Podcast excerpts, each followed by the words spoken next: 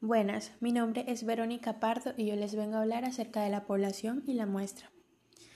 Nuestra población afectada son 208 empresas del Departamento del Magdalena del sector agroindustrial que padecen la problemática identificada en el proyecto, ya que carecen de innovación en cuanto a las maquinarias y a las técnicas utilizadas en la ejecución de sus procesos productivos Luego utilizamos una fórmula estadística que nos dio como resultado una muestra representativa de 93 empresas que se convierten en la población objetivo de nuestro proyecto,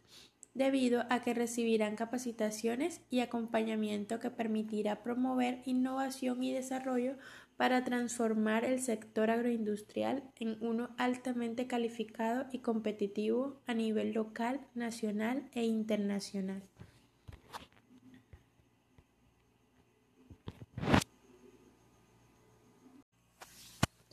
¿Cómo escogeremos las empresas participantes? Las escogeremos de acuerdo a su tamaño organizacional y tomaremos como prioridad aquellas que tengan mayor número de empleados para maximizar el impacto.